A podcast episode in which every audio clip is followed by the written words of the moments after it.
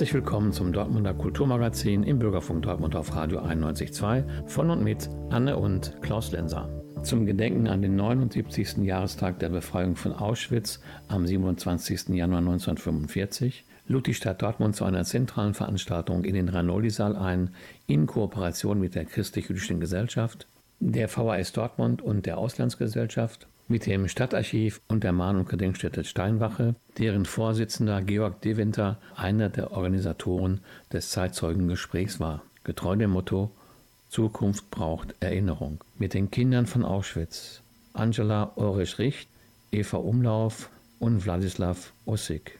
Gleichzeitig wurde die neue Ausstellung von Alvin Meyer, Die Kinder von Auschwitz, vergesst uns nicht, eröffnet. Auf Einladung von Georg Deventer traf ich die drei Zeitzeugen und den Autor Alvin Meyer bereits einen Tag zuvor in der Droste-Hülshoff Realschule in Dortmund-Kirchlinde, wo die AG gegen Rechts unter Leitung der Lehrerin Wiebke Menke für den zehnten Jahrgang eine Gedenkveranstaltung mit den drei Zeitzeugen vorbereitet hatte. Aufnahmen von diesen beiden Auftritten der drei Zeitzeugen werden in dieser Sendung zu hören sein. An dieser Stelle bedanke ich mich für den Mitschnitt aus dem Reinoldi-Saal bei Frau Bischof vom Vokalmusikzentrum NRW.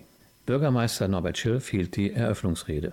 Wer klare Verhältnisse in den Parlamenten haben will, der sollte die Volksparteien wählen, damit es nicht zu einer Zersplitterung kommt und die demokratiefeindlichen Parteien somit mehr Gewicht bekommen, als für unser Land gut ist. Ich sage sogar, um eine Schande abzuwenden.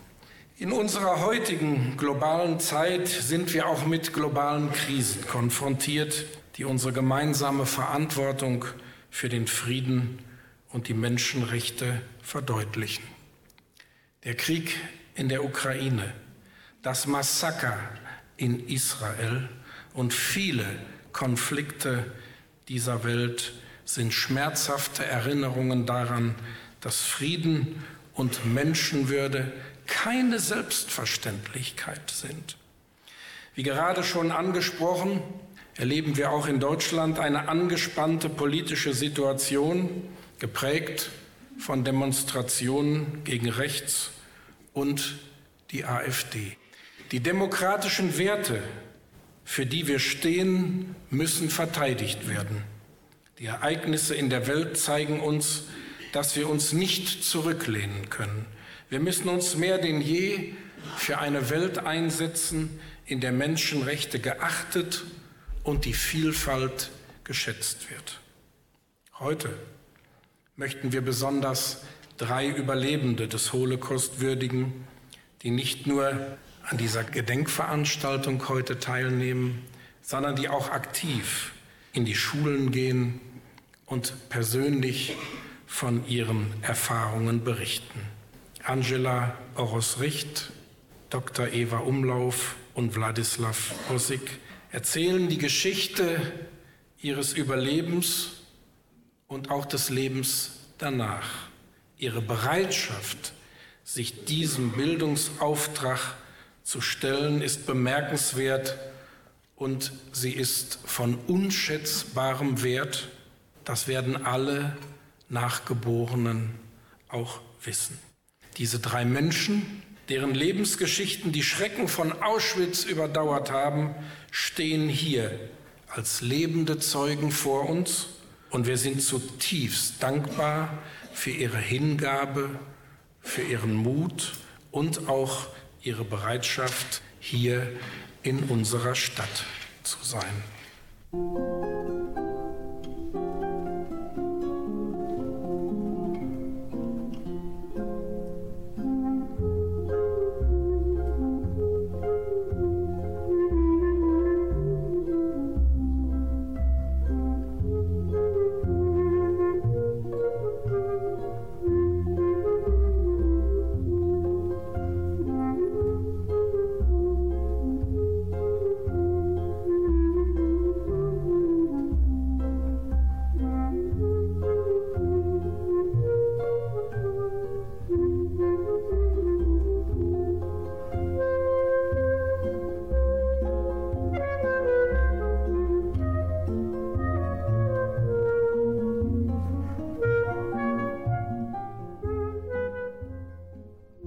Zur Einleitung sprach Alvin Meyer.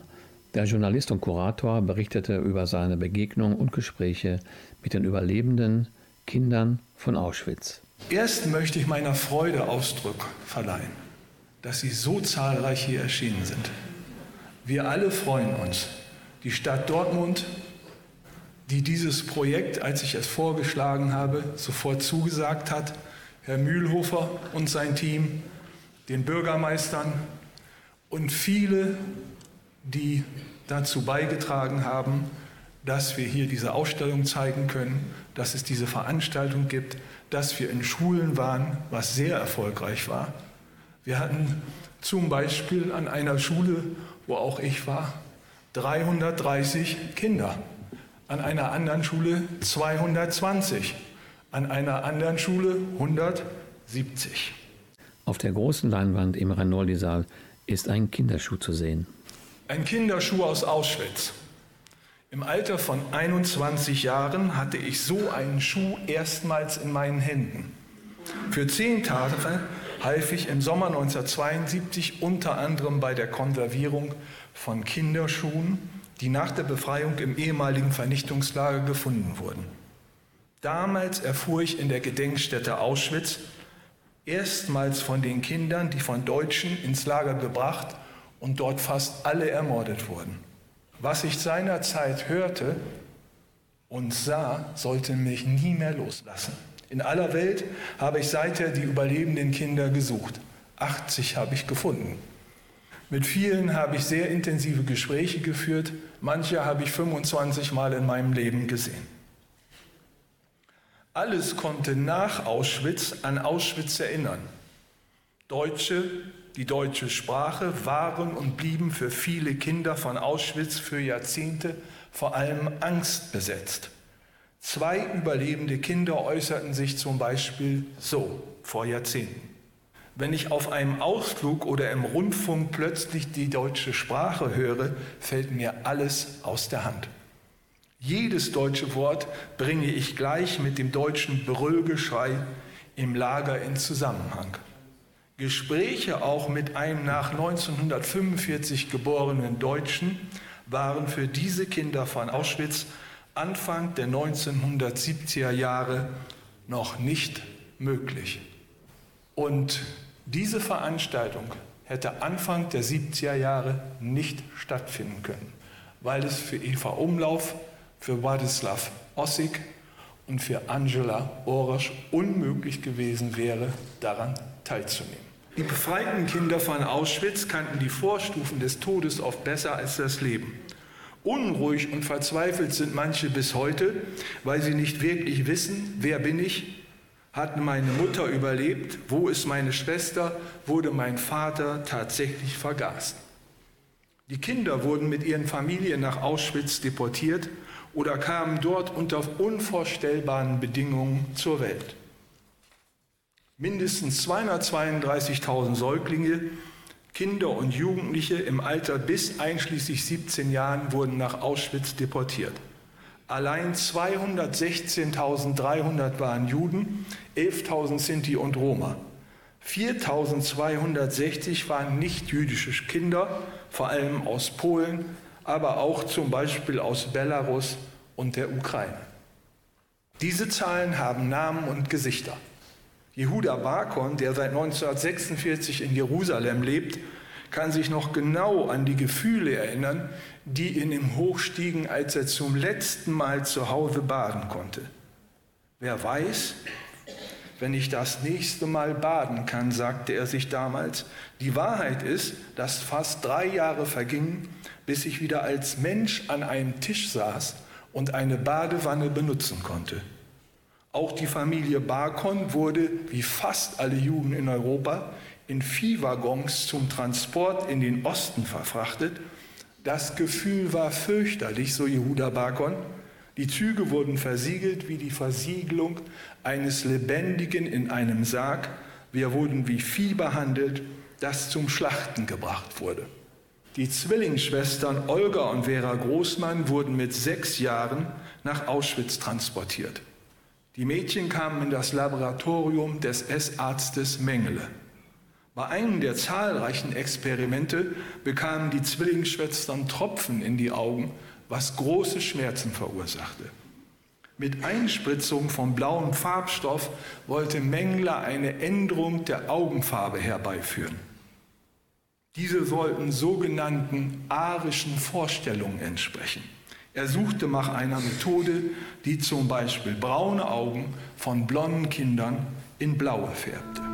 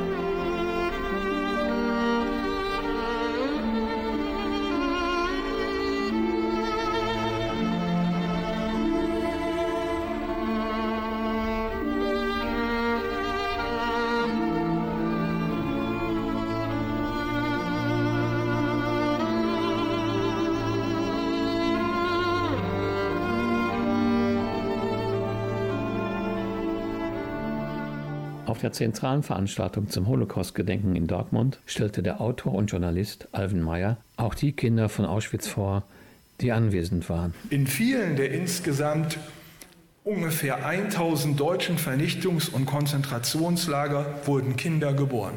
Eva kam im Zwangsarbeitslager für Jüdinnen und Juden in Nowaki am 19. Dezember 1942 auf die Welt. Du warst mehr tot als Lebendig erzählte ihr ihre Mutter. Im Alter von fast zwei Jahren wurde das Mädchen mit seinen Eltern Agi und Imro Hecht nach Auschwitz deportiert. Ich heiße Eva Umlauf. Meine Mutter und ich kamen also ins Lager 2 nach Birkenau. Wir durchliefen die übliche und oft beschriebene Prozedur. Ewiges Warten in eisige Kälte Ablegen unserer Kleider, Abgabe jeglichen eigenen Besitzes, Kontrolle sämtlicher Körperöffnungen, Rasur aller Körperbehaarung, Desinfektion, Ausstattung mit völlig verdreckten, unzureichenden Häftlingsjahr, welches Wort passt hier, Anzüge wohl kaum, vielleicht Lumpen. Registrierung und das heißt im Falle Auschwitz auch Tätowierung. Ich hielt dich auf meinen Arm. Endlich höre ich in meinem inneren Ohr die Stimme meiner Mutter wieder.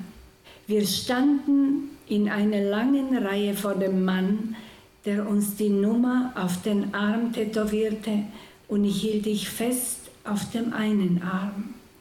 Auf den anderen tätowierte er mir die Nummer A 26.958. Und dann frage ich und halte unwillkürlich den Atem an.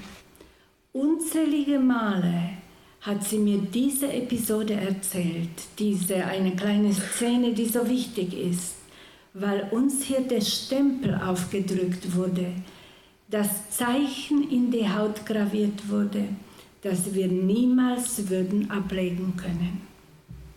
Dann nahm er deinen kleinen Arm. Du wusstest nicht so recht, was dir geschah. Der Mann, ein Mithäftling, hielt dich fest und suchte nach einer passenden Stelle auf den Unterarm. Dann stach er zu.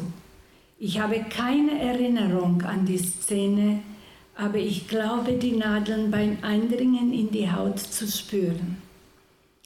Du schriest kurz auf, dann hörtest du auf zu atmen. Dein Gesicht lief blau an und auf einmal sagtest du ohnmächtig zusammen. Als Kinderärztin diagnostiziere ich einen respiratorischen Affektkrampf, wie er gelegentlich bei Kindern unter vier Jahren vorkommt wenn sie sich erschrecken oder plötzlichen Schmerz empfinden. Es sieht aus wie ein epileptischer Anfall. ist aber nicht weiter schlimm.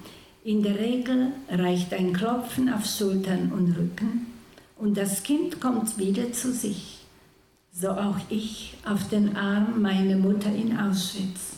Alles trug sich in wenigen Augenblicken zu. Als ich wieder regelmäßig atmete und die normale Gesichtsfarbe zurückgekehrt war, brannte auf meinem Unterarm die Nummer A26959. Über die Bedeutung der Auschwitz-Nummer, ihre Funktion als vollkommene Entmenschlichung haben Überlebende und ihre Nachkommen viel philosophiert und ganz unterschiedliche Entscheidungen für sich getroffen. Manche haben sie wegoperieren lassen und einmal traf ich im Museum in Auschwitz einen Überlebenden, der den herausgeschnittenen Hautstreifen präparierte Gedenkstätte überlassen hatte. Heute kann man die Nummer auch narbenfrei loswerden. Ruth Klüger hat ausführlich darüber geschrieben, warum sie sich erst vor einigen Jahren dazu entschied, als sie glaubte, ihren ermordeten Bruder das Tragen einer Nummer nicht mehr schuldig sein zu müssen. Schon als die Häftlingshände ihr die Nummer eintätowierten, habe sie gedacht, die spinnen, was wird ihnen als nächstes einfallen? Schreibt sie ihn unterwegs verloren. Es ist wohl ein Unterschied. Meine Nummer war immer schon da. Ich erinnere meinen Körper nur mit dieser Nummer. Und so gehört sie zu mir, wie jedes Muttermal, jede Falte, jede Narbe. Sie verbindet mich mit meinen Schicksalsgenossen. An der Nummer lassen sich oft Familienzugehörigkeiten erkennen denn Kinder wurden in Auschwitz immer nach ihren Eltern tätowiert. Dies ermöglichte es nach dem Krieg den in vielen Richtungen versprengten Familienangehörigen, sich wiederzufinden. Oft waren die Kinder zu klein, um sich ihren Namen oder ihre Herkunft zu erinnern. Vergiss deinen Namen nicht, heißt deshalb auch das eindrückliche Buch des Journalisten Alvin Mayer, der heute hier sitzt, deren vielen Lebenswegen der Auschwitz-Kinder nachgegangen ist und ihre Odysseen nachgezeichnet. Mehr noch als die Nummer selbst ist für mich die Zifferfolge bedeutsam. Und ich bin froh, dass sie bis heute lesbar ist. Sinnbildlicher kann nicht ausgedrückt sein, dass meine Mutter und ich zusammengehören. Meine Neun folgt auf ihre Acht. Ich erkenne einen Auftrag darin, den Auftrag, Zeugnis abzulegen über unsere gemeinsame Geschichte. Sie ist mein ganz persönliches Mahnmal oder wie Ruth Klüger formuliert, Totenehrung und Lebensbejahung in einem.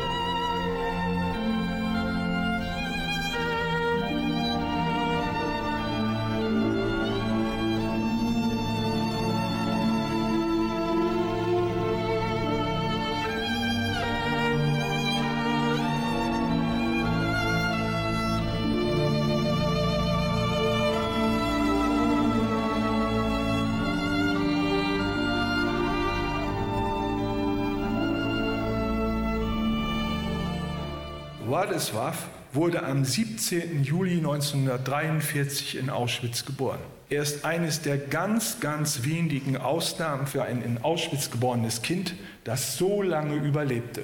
Seine Mutter erzählte ihm später, die Lebensbedingungen im Lager waren schrecklich. Mein Glück und das Glück meiner Mutter war, sie konnte mich stillen. Nur wenige Mütter im Lager waren dazu in der Lage, die Frauen waren dem Tode oft näher als dem Leben. Czy, y, No i tam ich po- porozdzielali po różne wsie. A, w- a w Zamościu drugi transport, Und in Samoś, der andere Transport, g- gdzie byli moi rodzice i, je- i ojca brat, wo meine Eltern und der Bruder meines Vaters war. 10 grudnia 1942 roku Am 10. Dezember 1942 przybył, y, wyruszył do Auschwitz, fuhr nach Auschwitz gdzie dotarł 13 grudnia 1942 roku. und am 13. Sep- Dezember 1942 kam in Auschwitz an. Po przybyciu do obozu Nach der Ankunft im Lager Niemcy zaczęli tatuować y, numery. haben die Deutschen angefangen, die Nummern zu tätowieren. Mama otrzymała numer 27001, Meine Mutter hatte die Nummer 27001, oś, oj, ojciec 82743, mein Vater 87743, a ojca brat 82742. und der Bruder meines Vaters 82.742. No i po rozdzieleniu w obozie mama z ojcem tylko się raz widziała przez druty.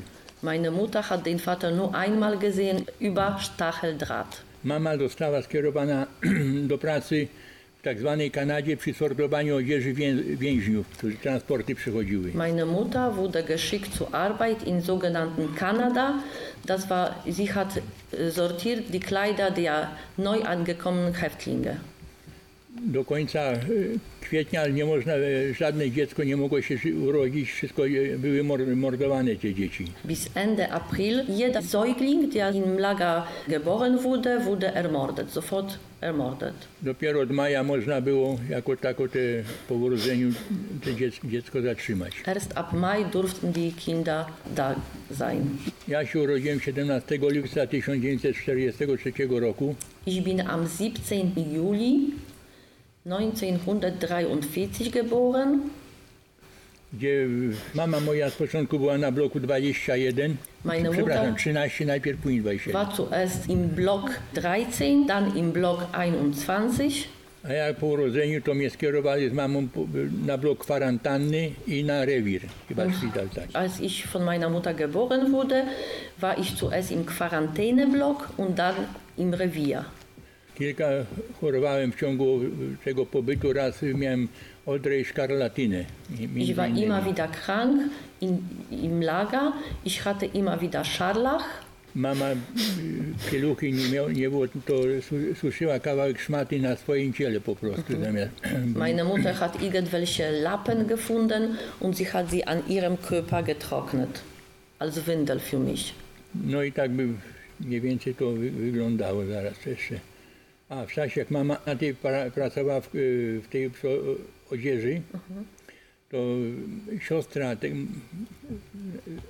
ojca, y, brata, córka razem tam pracowali i ona znalazła czy złoto, czy, czy z tych ubrań więźniów, złoto czy, czy dolary. Die Tochter des Bruders meines Vaters hat mit meiner Mutter gearbeitet und sie hat in dieser Kanada, sogenannten Kanada, und sie hat dort Dollars oder Gold gefunden unter den Kleidern. Ta 14-letnia y, chciała zostawić te pieniądze, mój ciociu, ja wezmę, mówi ten, a mama mówi nie, bo jak znajdą u ciebie, to pójdziesz do gazu zaraz. Sie sagte, Tante, ich nehme das für mich.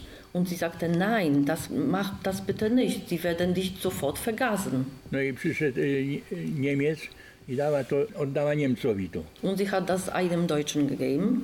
No i za kilka dni Niemiec przywiózł im za to parę konserwy, puszczę Und in wenigen Tagen hat der Deutsche ein paar Konserven mitgebracht. No i tak wtedy doczekałem do wyzwolenia 27 stycznia 1945 roku. Ich habe bis zur Befreiung überlebt. Die Befreiung von der sowjetischen Armee war am 27. Januar 1945. Mama moja ze mną wracała prawie dwa miesiące do oddalonego 350 km Warszawy. Meine Mutter mit mir ging zu Fuß Das war zwei Monate lang. Das war 350 Kilometer bis zu so entfernten Warschau. Die meisten hat sie zu Fuß mit mir gegangen. W- Poszukiwać ojca przez Polski Czerwony Krzyż i Międzynarodowy Czerwony Krzyż. Wir haben nach meinem Vater gesucht, durch das polnische Rote Kreuz, durch das internationale Rote Kreuz. Bo mama nie wiedziała, co się z ojcem stało w Denn ogóle. meine Mutter hatte keine Ahnung, was mit dem Vater passiert ist. I dopiero w 90 roku, 1990 roku za Rolzen wszedł dokument, że y, zginął 20 y, lutego 1943 roku. Także ojciec był Und erst im Jahre 1990 ist aus Arolsen ein Dokument gekommen, dass er im Lager in Auschwitz am 20. Februar 1943 ermordet wurde.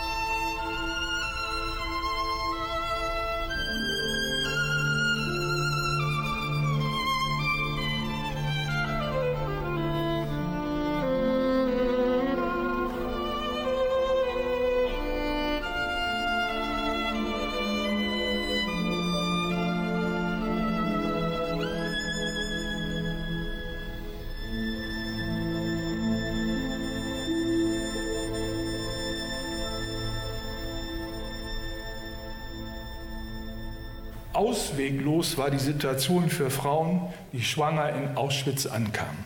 Sie wurden in der Regel sofort ermordet. Manchmal konnten Frauen ihre Schwangerschaft lange Zeit verbergen und es kam zu geheimen Entbindungen im Lager. Die Neugeborenen hatten kaum eine Überlebensmöglichkeit. SS-Ärzte, SS-Sanitäter und ihre Hilfskräfte nahmen der Mutter das Kind nach der Geburt weg und töteten es. Ab Mitte des Jahres 1943 wurden Neugeborene nicht-jüdischer Abstammung mit Duldung der SS nicht mehr getötet. Sie bekamen wie die erwachsenen Häftlinge eine Nummer tätowiert. Da ihr linker Unterarm dafür zu klein war, wurde die Nummer auf den Oberschenkel oder den Po tätowiert. Trotz größter Anstrengungen und Fürsorge der erwachsenen Häftlinge hatten auch diese Säuglinge aufgrund der Bedingungen im Lager so gut wie keine Überlebenschance. Jüdische Babys wurden nach wie vor gleich nach ihrer Geburt getötet, und zwar bis November 1944. Unbekannt geblieben ist die Anzahl der in Auschwitz geborenen Kinder. Dazu sind die vorhandenen Dokumente zu unvollständig. Befreit werden konnten lediglich ungefähr 60 Kinder in Auschwitz, die dort auf die Welt gekommen waren. Vor allem blieben die Babys am Leben, die in den letzten Wochen und Tagen vor der Befreiung des Lagers in Auschwitz geboren wurden. Angela wurde um den 21. Dezember 1944 in Auschwitz-Birkenau geboren. Das Mädchen war so schwach, dass es nicht einmal schreien konnte. Nach der Geburt musste ihre Mutter Vera Bein zum Appell. Sie stand dort leicht gekleidet, stundenlang in eisiger Kälte und betete, dass ihre gerade geborene Tochter noch lebe, wenn sie zurückkommt in die Baracke. Vera Bein zitterte, dachte nur, ich habe ein Kind, ich muss leben. Angela Orosch ist überzeugt, ich konnte nicht schreien, ich war zu schwach, nur deshalb lebe ich noch. Angela Orosch lebte bis 1973 in Ungarn und emigrierte dann nach Kanada, wohnt seit 50 Jahren in Montreal. The story I'm going to tell you is not just about me, about my life. First and foremost, it's about my mother Vera and what she endured almost exactly 80 years ago. Die Geschichte, die ich Ihnen erzählen werde, handelt nicht nur von mir und meinem Leben. Es ist vor allem die Geschichte meiner Mutter Vera und was sie vor fast 80 Jahren ertrug. Vera ist eine der wenigen Juden, die den Holocaust überlebte. Sie und mein Vater Tibor heirateten im Frühling 1943 in der kleinen Stadt. Ein Jahr später mussten sie ins Ghetto von und im Mai 1944, meine Mutter war bereits mit mir schwanger, deportierten die deutschen Besatzer sie nach Auschwitz-Birkenau. Das war ihr Schicksal, das sie mit einer halben Million Ungarn teilte. Als meine Mutter ankam, sagte sie Josef Mengele, sie wäre schwanger. Er nannte sie eine dumme Gans, aber sie hatte Glück. Er schickte sie nicht in die Gaskammer. Bei der Ankunft wurde mein Vater von meiner Mutter getrennt. Viele Jahre lang glaubten wir, er wäre nach seiner Ankunft ermordet worden. Aber vor einigen Jahren erfuhr ich, dass er Auschwitz wahrscheinlich überlebte und wahrscheinlich auf einem Todesmarsch nach Mauthausen in Österreich war. Nach diesen Recherchen starb mein Vater einige Wochen vor der Befreiung im April 1945. Ich habe ihn also nie kennengelernt. I never met him. In Auschwitz, my mother Vera was subjected to cruel medical experiments by Mengele. In Auschwitz wurde meine Mutter von Mengele zu medizinischen Experimenten missbraucht. Er injizierte giftige Substanzen in ihren Gebärmutterhals. Meine Mutter wurde dabei sterilisiert. Aber das Gift brachte mich, den Fötus in ihrem Leib, nicht um. Schließlich schien es so, als ob Mengele sie vergessen hätte. Sie arbeitete weiter in der Küche und sammelte Kartoffelschalen, damit sie etwas im Magen hatte. Meine Mutter wollte keine Abtreibung und so wurde ich am 21. Dezember 1944 in Auschwitz geboren. Unter den schlechtesten Bedingungen, die man sich vorstellen konnte. Und mitten in diese unaussprechliche Brutalität brachte meine Mutter mich auf die Welt. So wurde ich zum berühmten Baby geboren in Auschwitz, was bis heute auch in meinem Pass steht. Jedes Mal, wenn ich dieses Dokument zum Reisen benutze, werde ich an Auschwitz erinnert. Dort steht eben nicht der polnische Name. I am reminded of Auschwitz, not Auschwitzien, as the place is called Polish. No, Auschwitz. I weighed less than a kilo when I was born, far from a healthy weight. I couldn't cry. Every newborn cries. It's the most natural thing a baby does. But I didn't. I was too weak. Ich wog weniger als ein Kilo, als ich geboren wurde. Ich konnte nicht schreien. Ich war zu schwach. Sogar später nach der Befreiung, als ich ein Jahr alt war, bezweifelten die Ärzte, dass ich überleben würde. Ich war so winzig und schwach. Hätte die SS meine Existenz bemerkt, hätten sie mich und meine Mutter sofort umgebracht. Sie haben allein in Auschwitz 200.000 jüdische Kinder umgebracht. 1,5 Millionen Kinder wurden während des Holocaust ermordet, in einer kurzen Zeitspanne. Mein unfreiwilliges Schweigen als Neugeborenes und auch die anderen, die Hälfte aus dem Block im Todeslager, retteten mir und meiner Mutter das Leben. Wir schafften es. Im Dezember 1944 war das Ende nah, aber die Gefangenen in Birkenau und in den anderen Lagern wussten es nicht. Sie mussten jeden Tag um das Überleben kämpfen. Die Befreiung kam am 27. Januar 1945, fünf Wochen nach meiner Geburt. Natürlich erfuhr ich alles viel später. Ich wuchs als normales Kind in Ungarn auf mit meiner Mutter und meinem Stiefvater. Meine Mutter wollte, dass ich eine normale Kindheit habe, dass ich nicht traumatisiert werde durch die Erfahrung mit Auschwitz. Zumindest hatte ich eine Kindheit, die so normal war, wie sie sein konnte für ein jüdisches Mädchen im Nachkriegsungarn. Wie Sie wissen, war der Antisemitismus, der tödliche Hass auf Juden nicht verschwunden dort in Ungarn. Und genauso in ganz Europa. Er war immer noch da sogar direkt nach dem Krieg und dem Holocaust. The deadly hatred of Jews hadn't disappeared there or elsewhere in Europe. It was still there, even right after the war, right after the Holocaust. Es ist immer da. Einer sagt stellvertretend für alle anderen, egal wie weit du wegläufst, Auschwitz lässt dich und deine Familie nie mehr los. Wir leben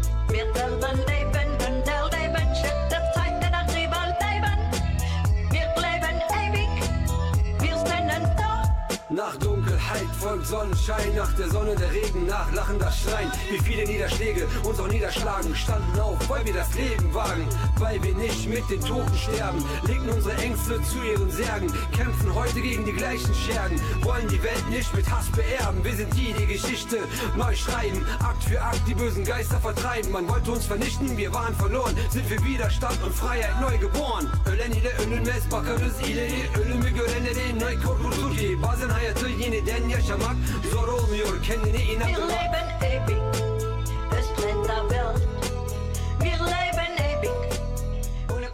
Bei der Veranstaltung in der Droste-Hülshoff Realschule mit dem 10. Jahrgang fragte Alvin Meyer, der Kurator der Ausstellung Die Kinder von Auschwitz vergesst uns nicht, wie es für die Beteiligten, Zeitzeuginnen und den Zeitzeugen gewesen ist, wieder in Deutschland zu sein, wieder in Kontakt zu treten mit Deutschen.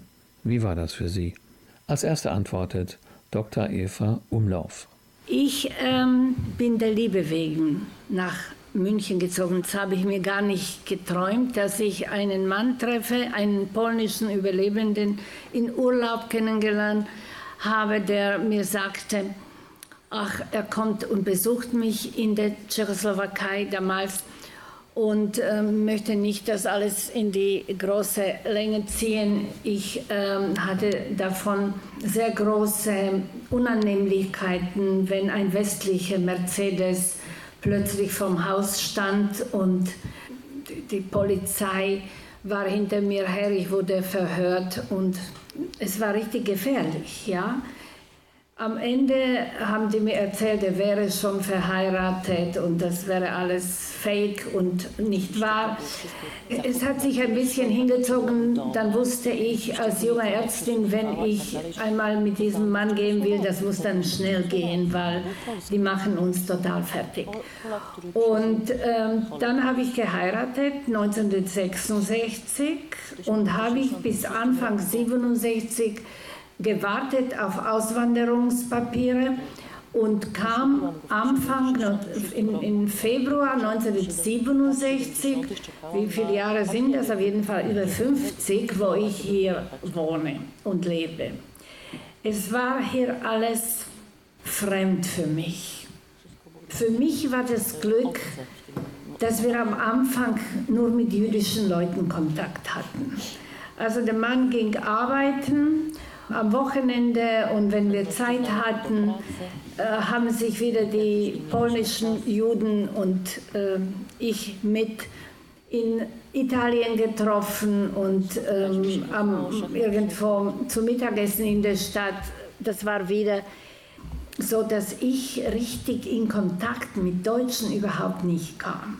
Ich musste aber damals natürlich zur Polizei, tschechoslowakischer Pass. Ich musste ein Aufenthaltserlaubnis haben. Ich musste ein, ähm, ähm, wie heißt das, andere Arbeitserlaubnis haben, weil ich dürfte nicht arbeiten. Ich musste Deutsch lernen. Was mir dann passiert ist, wo ich richtig mit Deutschen in Kontakt war, mein Mann ist nach fünfjähriger Ehe, wir hatten ein dreieinhalbjähriges Kind, ums Leben gekommen durch einen Unfall. Durch einen häuslichen Unfall. Er ist hingefallen, Schädelbruch, Hirnblutung. 71, hat elf Tage noch auf der Intensivstation gelebt. Das war eine schreckliche Zeit und am Ende ist er gestorben und ähm, ähm, dadurch habe ich später auch ähm, eine Stelle bekommen zur Ausbildung zur Kinderärztin. Das war sehr schwer. Für eine Frau schon sowieso mit einem Kind noch schwerer. Und ich war die einzige Ausländerin, geschweige einzige Jüdin im ganzen Krankenhaus. Und so habe ich mich eingelebt und wo wir mit meinem ersten Mann noch gesprochen haben, dass wir nach Amerika ausreisen, plötzlich blieb ich alleine und hatte keine Kraft, irgendwo auszureisen und muss sagen, ich fühle mich in München wohl, ich lebe dort lange, ich habe dort Freunde, deutsche Freunde, jüdische Freunde, slowakische Freunde, also genug. Und ich fahre aber auch gerne in die Slowakei zurück. Aber nach drei Tagen möchte ich zurück wieder nach München. Also so ist es.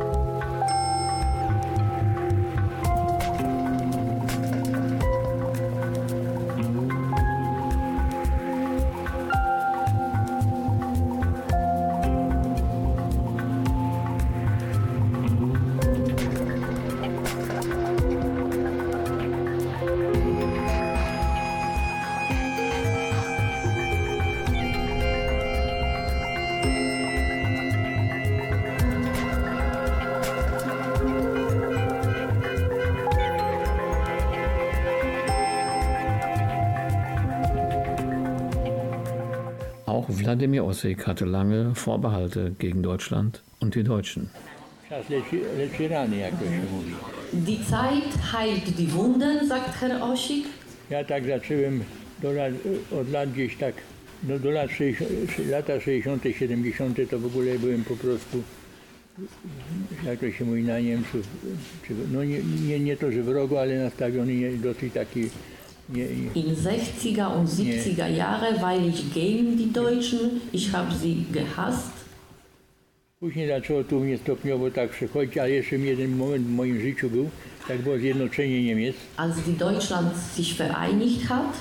Bo kiedyś była Niemiecka Republika Demokratyczna. Vor Jahren war die DDR. I Republika Federalna Niemiec. Und die Bundesrepublik. I nagle się stały Niemcy. Mnie te same słowo Niemcy mi troszkę tak Und einmal wurde Deutschland zusammen, also hat sich zusammengefügt. Niepokoiło czy denerwowało. Und das war für mich kein guter Gedanke. Ale później, ale później jakoś z czasem to wszystko jakoś zaczęło pomału odchodzić. Także... Aber mit der Zeit ist das alles weggekommen. Ich habe mich beruhigt.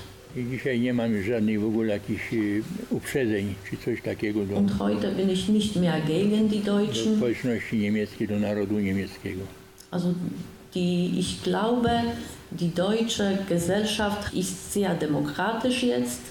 Das wäre es von meinerseits. Auch Angela Orosch-Richt wollte lange nichts mit Deutschland und den Deutschen zu tun haben. 2015, I didn't want to, I didn't want to talk in Poland. A German lawyer who came and asked me to be part of it, the trial against uh, Oskar Grönig, the Nazi.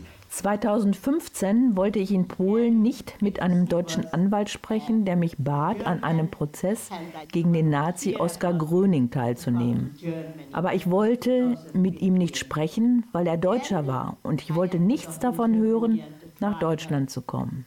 Doch dann war ich bei einem Gerichtsverfahren in Polen dabei. One of the survivors said, I forgive you. And, he, and she hugged the Nazi. And that I couldn't take. And then I took out my phone and I phoned the lawyer, I'm coming to Germany. Als das Verfahren lief, sagte ein Überlebender zu einem Angeklagten, ich vergebe dir und umarmte den Nazi. Das konnte ich nicht ertragen. Da nahm ich mein Telefon und sagte dem Anwalt, dass ich nach Deutschland komme. So kam ich zuerst nach Lüneburg, gefolgt von Detmold. Dann wurde geforscht, ob sich das Trauma meiner Mutter auf das ungeborene Kind übertragen hätte. Das war in Dresden und Dresden veränderte mein Leben. Nicht wegen des Traumas, denn zum Abschluss kam es zu einem Treffen mit Leuten. Das ging bis nach Mitternacht, weil es kamen Leute, die weinten. Sie kamen zu mir. Ich wusste nicht, dass mein Großvater ein Nazi war. Ich wusste nicht, dass meine Großmutter im Lager gearbeitet hat. Hilf mir, ich werde damit nicht fertig. An diesem Tag erkannte ich, ich bin nicht böse auf Deutsche, ich bin böse auf die Nazis. Diese Generation ist anders. Meine Gefühle änderten sich. Then that day I realized I'm not angry at Germans. I am angry at the Nazis. And this generation is different. And then my feelings changed. Die Lehrerin und Leiterin der AG gegen Rechts an der Droste-Hülshoff Realschule, Wiebke Menke, bedankte sich mit drei Schülerinnen für das Zeitzeugengespräch. Ich möchte aber gar nicht alleine Danke sagen. Und zwar haben sich drei Schülerinnen bereit erklärt. Ich bin die Schülersprecherin und ich möchte mich bei Ihnen bedanken, dass Sie Ihre Geschichte mit uns geteilt haben. Und als Symbol für Frieden und Freundschaft möchten wir einen äh, Baum in Israel pflanzen, Ihren Namen. Vielen Dank. Zur Gedenkveranstaltung Die Kinder von Auschwitz noch einige Stimmen aus dem Publikum. Ja, sehr auffühlend und sehr informativ gleichzeitig. So kann Schule auch sein. Was für eine Lehrerin, die sowas Tolles macht mit ihren Schülerinnen und Schülern und solche Möglichkeiten schafft. Ich bin sehr bewegt. Ja. Es ist halt vor allem hier ein Teil unserer Geschichte und das kann man auch nicht so einfach weglassen. Und ich persönlich habe auch schon sehr viel über das Thema selber recherchiert und dann aber halt noch nie persönlich so Zeitzeugen gesehen und von denen deren Stories gehört. Und das jetzt einfach mal so zu, äh, zu hören, vor allem auch, dass die halt damals, wie klein die noch waren und das ähm, von den Eltern dann bekommen die die Geschichte erzählt, diese erzählen sie weiter. Ich finde es auch irgendwo gut, dass das weitererzählt wird und nicht einfach irgendwo weggekehrt wird und dann ja, die Geschichte halt ausstirbt. Von den Schülerinnen und Schülern der Droste-Hülshoff Realschule war auch Alvin Meyer beeindruckt. Auch was ich hier heute gesehen habe, als sie die, die Preise übergeben haben oder die Dankesbäume, das waren ganz unterschiedliche junge Menschen. Und an dieser Schule ist es offenbar möglich, auch woanders, obwohl man ein Kopftuch hat, obwohl man, was weiß ich, ganz unterschiedlich aussieht, auch zum Teil eine andere Muttersprache vielleicht mal gelernt hat, dass das möglich ist, dass man miteinander lebt. Und eigentlich ist es ja alles eine Bereicherung. Jeder Mensch ist eine Bereicherung, jeder Mensch ist eine Welt. So sehe ich die Welt. Wir sind eine Welt. Und in Auschwitz, um darauf zurückzukommen, sind so viele Welten zerstört worden und während des Holocaust sind alleine 1,5 Millionen jüdische Kinder ermordet worden. Und das ist von unseren deutschen Vorfahren äh, gemacht worden. Ja. Und wir, wir haben einiges drauf gelernt, aber um zurückzukommen auf, dass man solche, wie soll ich das sagen, Deportationsfantasien hat, dass man Menschen, die Migrationshintergrund hat, abschieben will, das ist schon ein Tiefpunkt. Auf der anderen Seite aber, dass es diese Demonstrationen gibt. Aber die Demonstrationen äh, gegen den Rechtsextremismus, das ist aber lediglich ein kleines Zeichen. Das muss eine Fortsetzung im Alltag einer jeden Frau, eines jeden Mannes finden. Und wenn es da nicht in allen gesellschaftlichen Bereichen und wenn das nicht funktioniert, dann haben wir ein wirkliches Problem in diesem Land.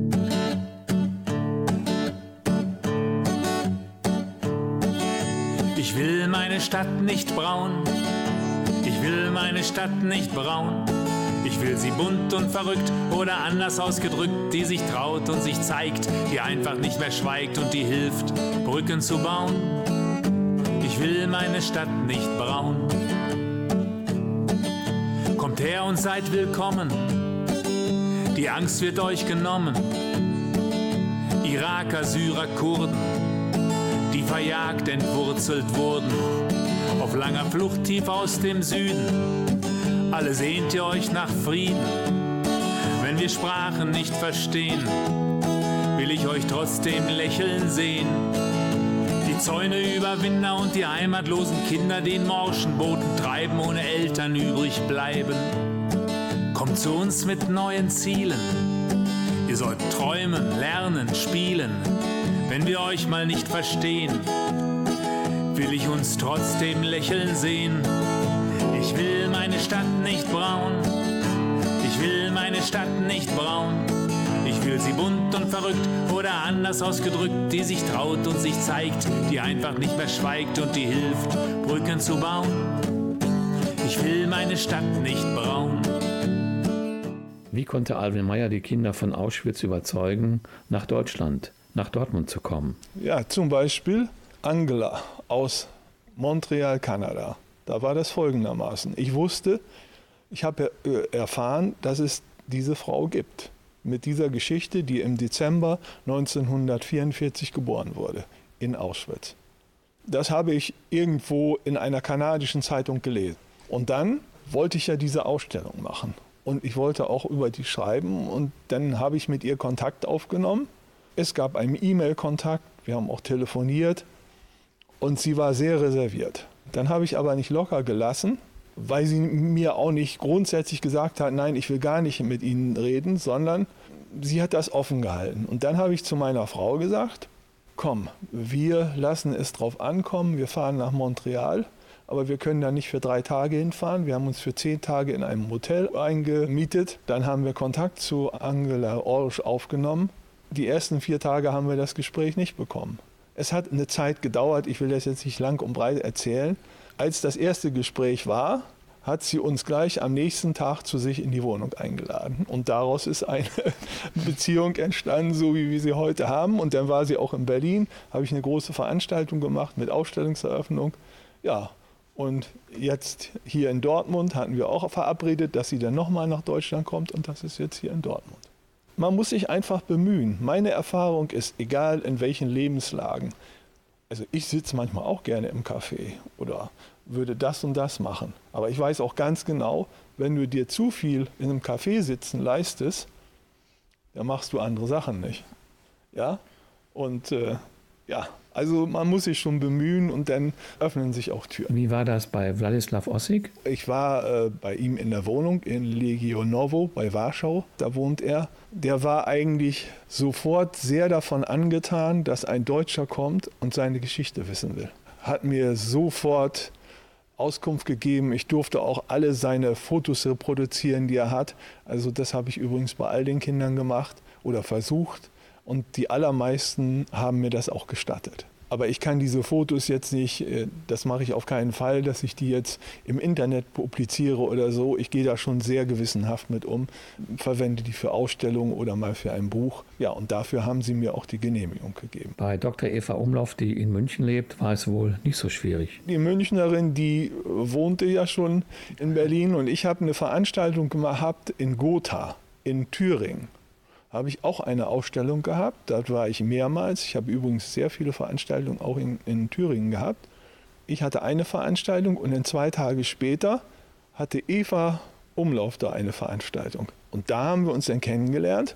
Naja gut, und dann habe ich sie und ihre Schwester in München besucht, habe Interviews gemacht. Naja, und seitdem, wir sehen uns äh, sehr oft und äh, ja, ich vermittle auch manchmal Veranstaltungen für sie das sind einfach wunderbare Erfahrungen auch. Auf der Veranstaltung der Stadt Dortmund zum Holocaust-Gedenken appellierte Alvin Mayer an jeden Menschen, Rassismus, Antisemitismus und Rechtsextremismus entgegenzutreten. Manche der überlebenden Kinder von Auschwitz konnten mich, den nicht-jüdischen Deutschen, verständlicherweise nur sehr langsam in ihr Leben lassen. Für mich ist es auf dem Hintergrund von Auschwitz ein Wunder, dass diese Begegnungen und Gespräche möglich waren und sind. Für mich war es und ist das ein Vertrauensvorschuss auf die Zukunft. Ob wir Deutschen, auch ich, das wirklich verdient haben, muss und wird die Zukunft zeigen. Was für eine Aufgabe vor uns liegt, zeigt nicht zuletzt die Tatsache, dass jede jüdische Schule, jede Synagoge hierzulande seit Jahrzehnten von der Polizei bei Tag und bei Nacht bewacht werden muss. Solange sich das nicht ändert, ist etwas grundlegend nicht in Ordnung in meinem, in unserem Land. Rechtsextreme Pläne von unter anderem AfD-Funktionären, Millionen von Bürgerinnen und Bürgern mit Migrationshintergrund des Landes zu verweisen, ist ungeheuerlich. Diesen rechtsextremen Deportationsfantasien hat Dortmund eindrucksvoll die rote Karte gezeigt. 30.000 Menschen gingen auf die Straße. Aber Hand aufs Herz, machen wir uns nichts vor. Das ist erst der Anfang. Deutlich verstärkte Bildungsarbeit, die unabdingbar Herzensbildung mit einschließen muss, ist ein Schlüssel, dem Judenhass, dem Rassismus, dem Rechtsextremismus zu begegnen. Niemals wieder ist jetzt. Soweit der Beitrag über die Kinder von Auschwitz. Eva Umlauf, Angela Orisch-Recht und Wladislav Ossig. Niemals vergessen, nie wieder ist jetzt. Dafür treten wir ein. Das war das Dortmunder Kulturmagazin im Bürgerfunk Dortmund auf Radio 91.2. Anne und Klaus Lenser bedanken sich fürs Zuhören und sagen Tschüss, bis zum nächsten Mal. Wenn Sie jetzt ganz unverhohlen wieder Nazi-Lieder johlen, über Juden Witze machen, über Menschenrechte lachen, wenn sie dann in lauten Tönen saufend ihre Dummheit frönen, denn am Deutschen hinterm Tresen muss nun mal die Welt genesen. Dann steh auf und misch dich ein, sage nein.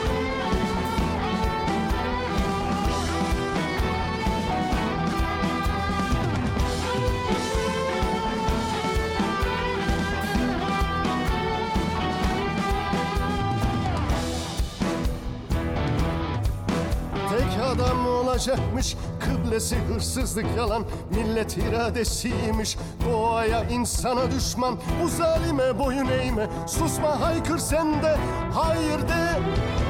Ob als Penner oder Sänger, Banker oder Musikgänger, ob als Priester oder Lehrer, Hausfrau oder Straßenkehrer, ob du sechs bist oder hundert, sei nicht nur erschreckt, verwundert, Todesirre, misch dich ein, sage nein!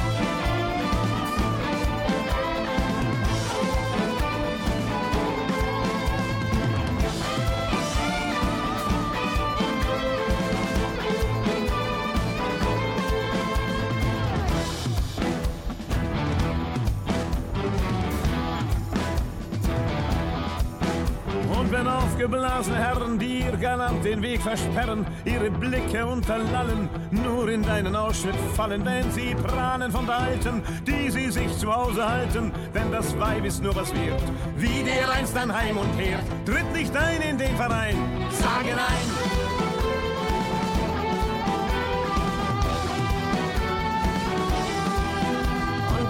In deiner Schule plötzlich lästern über Schwule, schwarze Kinder spüren lassen, wie sie andere Rassen hassen. Lehrer anstatt auszusterben, Deutschland wieder braun verfärben. Hab dann keine Angst zu schreien, sage nein. Ob als Penner oder Sänger, Henker oder Musikgänger, ob als Priester oder Lehrer, Hausfrau oder Straßenkehrer, ob du sechs bist oder hundert, sei nicht nur erschreckt, verwundert, Todeshölle, misch dich ein, sage nein.